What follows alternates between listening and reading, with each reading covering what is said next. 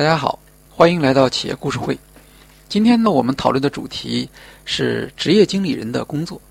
我们选取的案例呢是李开复先生。嗯，李开复先生呢，对大家来说应该都很熟悉。他一开始呢是一个技术人员，他是微软语音识别方面的一个非常领先的科学家。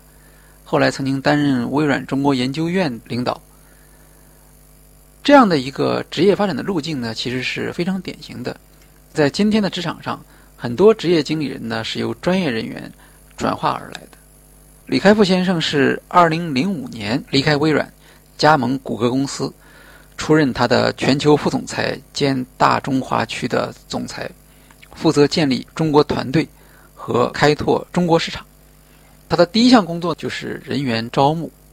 因为当时呢，谷歌在中国其实没有正式的员工。李开复先生在建立团队方面下了很大的功夫。他当时非常巧妙地借助谷歌的声誉，因为当时谷歌是一个冉冉升起的新星，他的声誉甚至压倒了像微软这样的著名的企业。在这个过程中间，当然他也利用他本人的知名度来吸引优秀的人才。当时呢，他在很多中国的最知名的大学里面组织了招募活动和校园的演讲活动，效果非常好。好到什么程度呢？当时的激烈的竞争啊，使得校园招聘的录取比例达到一千比一，也就是一千份简历或者一千份谷歌接受的简历，才能够挑出一个谷歌团队。也正是在这个过程中间，大家对李开复先生的名字熟悉起来了。李开复认为，一名经理人如果不能将百分之百分之五十的工作时间投入到招聘人才的工作中，那么他就无法让自己的团队获得持久的动力。呃，虽然在招募方面呢很顺利，但是在别的方面很快，谷歌中国就遇到了困难。在二零零六年的时候，谷歌因为它的搜索政策和中国的法律规定发生一些冲突，导致企业产生了内部的争议。在二零零六年年初的时候，谷歌的总部曾经考虑撤出中国。这样的消息当然使得谷歌中国公司的员工产生了疑虑。导致了队伍的人心不稳。另一方面，媒体又批评谷歌，因为谷歌特别出名嘛，所以大家都盯着它。他们发现谷歌的网站还没有在 ICP 注册就开始了运营。这样一来，李开复就承担着来自总部、政府、媒体和中国团队员工的四重压力。他回忆说，在那段日子里，每天早上我都让自己扛起所有的心事。精神抖擞地走出家门，在和员工对话的时候，李开复强调透明和坦诚，要把实际的情况告诉大家，也要把他当时正在做的事情告诉大家。经过与总部和政府方面的反复沟通，当时的问题最终得以解决。在这个过程中间，李开复所表现出来的积极的沟通意识、坚定的意志和解决问题的现实态度。得到了各方面的普遍的赞扬，他作为职业经理人在场上的这种表现，赢得了各方面的关注。与总部的沟通啊，是多数跨国企业在中国经营者头痛的问题。这是因为，在中国的通常都是大型跨国企业的分支机构，无论是在资源还是在决策权方面都非常有限，而中国市场变化又很快，要求跨国公司的分支机构在中国要做出。快速的反应来适应我们的市场，对于职业经理人是一个比较大的挑战。为了争取总部的支持，李开复2006年十次前往美国总部，其中至少做了五次以上的公开报告。啊，谷歌是一个以工程师为主的这个企业文化，很多它的代码它是掌握在开发它的工程师的手中。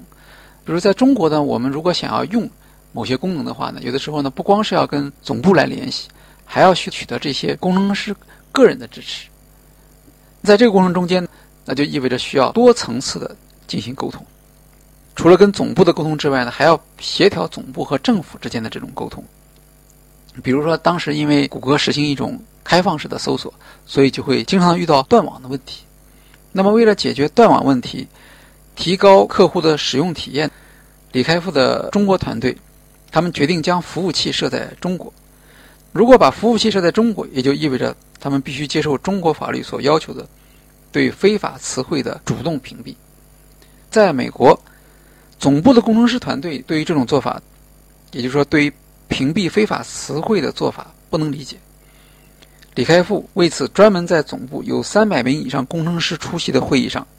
进行公开说明，以取得他们的支持。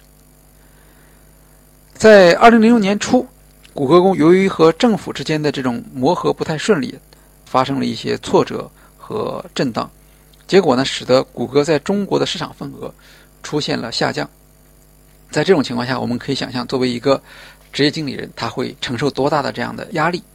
面对人们的质疑。李开复的回答是：做事情一定要有序，不能本末倒置。我们的战略是先打造一个团队，然后做最好的产品，然后再考虑市场份额和营业额。许多人期待谷歌中国能够马上推出令人兴奋的新产品，而李开复呢，则坚持花力气提高网页搜索的质量，因为搜索是谷歌的核心能力。而其他产品都是围绕搜索开发起来的，在这里面呢，我们就可以看出李开复他是如何判断当时谷歌中国最首要的任务是什么，把哪一项任务做好，对于提高企业的绩效是最关键的，并且这种判断它的成功与否，实际上决定了一个职业经理人的声誉，甚至职业经理人的命运。谷歌中国呢，当时呢就建立起了一个内部的监测系统，对于市场上的各家的搜索引擎做出比较，比较的指标。包括搜索的相关度、网页索引的大小、即时更新能力和对垃圾网站的识别性。李开复在他自己的办公室外面放了一个大牌子，上面可以看到当天的四个指标表现如何，以及和竞争对手的差距。经过一年的艰苦努力，在2006年10月，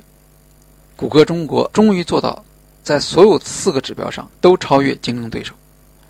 李开复总结说。改善搜索引擎是最平淡、最不能给市场惊喜的，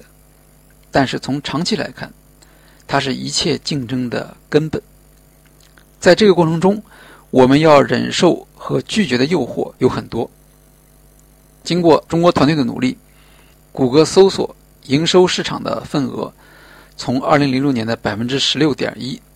提高到2009年的百分之三十一。啊，这是一个非常显显眼的，啊，可以说是非常有光彩的这样的一个成就。前面我们也提到了，谷歌公司以其独特的文化而知名。李开复也强调，谷歌是一个工程师当家的公司，它的管理方式是自下而上的。在这样的一个公司里面，最主要的沟通是发生在工程师和工程师之间，而不是主管和主管之间。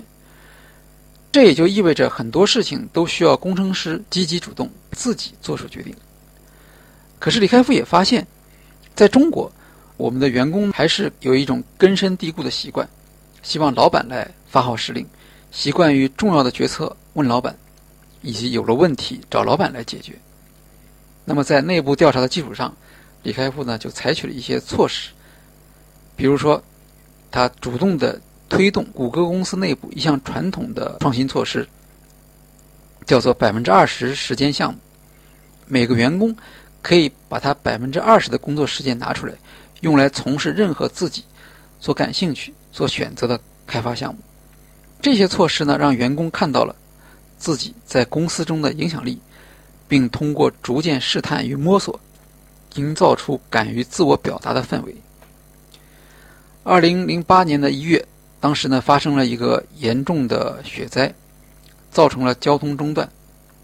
由于时间呢已经临近春节了，许多想要回家的人急于了解春节期间各地区的天气和交通状况。谷歌中国的李双峰等几位工程师自行组合，打造了一个百分之二十的时间项目，运用谷歌的技术，在短短的二十四小时内就完成了春运交通图的第一版。一天之内，这个产品就达到了七百万次的浏览量。后来，谷歌中国还陆续推出包括图书搜索、谷歌地图、热榜、导航、谷歌拼音、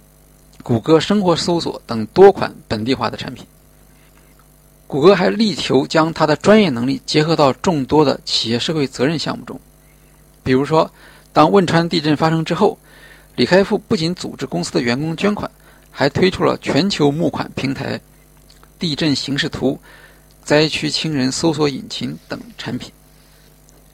除了自行开发产品之外，他还积极推动谷歌通过入股、收购、联盟等方式来增加合作伙伴，比如联手中国移动推出了移动搜索，结盟新浪搜索业务，与天涯网站合作推出天涯问答、天涯来吧，和大量的垂直网站结盟，以提供搜索服务等等。总的来说，也就是充分利用谷歌公司在搜索业务上的优势，寻找中国市场的机会，来扩大市场份额。我们知道，职业经理人的工作，它的强度是很高的，往往没有周六和周日休息的机会。长此以往，如何保持工作热情呢？李开复的回答是：首先是兴趣，你的工作应当与自己的人生目标是接轨的。具体中间呢，也有一些技巧。李开复认为自己在工作中最好的习惯是能够有效率的管理时间。他坚决主张要事为先，也就是说，依照事情的重要性，而不是事情的紧急性来做排序。当然，无论是怎样的有能力的人，毕竟在工作中会遇到一些凭技术和热情都无法解决的问题。那这个时候怎么办呢？李开复引用一句名言说：“对于这样的问题。”你应当用勇气来改变可以改变的事情，用胸怀来接受不能改变的事情，用智慧来分辨两者的不同。二零零九年九月，李开复从谷歌辞职，创办了高技术风险投资公司创新工厂。这一次，他的角色呢不仅是职业经理人，而且呢还是创业者和投资人。总结一下我们今天的企业故事会。我们都知道，管理者的职能主要是四个方面：计划、组织、领导和控制。从刚才李开复的案例中，我们可以看出，他在一个像谷歌中国这样的大型的跨国企业中，是如何行使管理者的这四项职能的。其中，我们特别举到的一个例子是，当时团队面临着尽快改善工作业绩的压力，在这种情况下，他没有直接的冲到产品开发的第一线。相反，把自己的主要时间用于精心打造一个团队，然后抓住谷歌产品中最核心的搜索业务，通过提高搜索业务的市场份额，一举扭转了谷歌公司在中国当时出现的这种困境。好，今天的企业故事会就到这里，谢谢大家。